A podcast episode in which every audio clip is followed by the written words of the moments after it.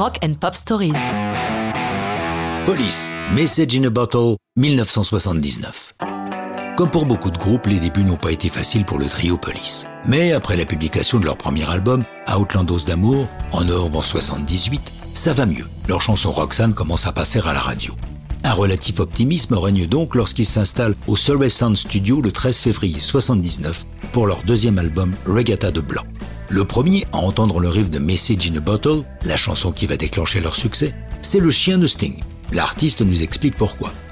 J'ai joué et rejoué ce riff des dizaines de fois devant lui, dans la cave de notre appartement de Bayswater. Il m'observait avec ce regard, mélange de résignation et d'espoir, qu'ont les chiens quand ils attendent qu'on les emmène en balade. Est-ce ce regard qui m'a donné cette idée d'île perdue et de bouteille à la mer? Je ne sais pas. Mais le chien a eu droit à sa balade et nous à notre premier numéro 1. Le texte de Message in a Bottle est une métaphore sur la solitude, solitude qui concerne des millions d'entre nous, comme Sting l'exprime dans la chanson, en faisant se réveiller son héros entouré de millions de bouteilles à la mer. I'm not alone, being alone. Aussi surprenant que cela puisse paraître, la chanson, comme d'autres œuvres de Sting, doit beaucoup à son passé d'enfant de cœur. Il l'a confirmé. Enfant, j'ai chanté des chants grégoriens et des cantiques, et beaucoup de mes mélodies sont le résultat de cette influence. C'est le cas pour Message in a Bottle. La fin de la chanson, l'outro, est une longue répétition de Sending Out an SOS que Sting répète 25 fois. Cette chanson fait immédiatement l'unanimité du groupe. Andy Summers, le guitariste, déclarant que c'est la meilleure chanson sur laquelle il est joué.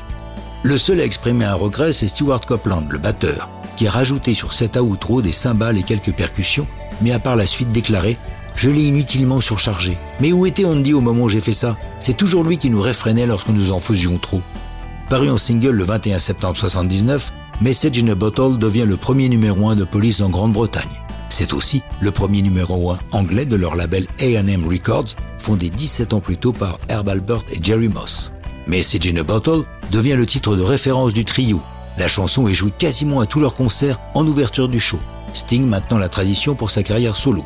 Elle est si importante que le coffret regroupant en 93 l'ensemble des chansons du groupe est intitulé Message in a Box. Mais ça, c'est une autre histoire de rock'n'roll.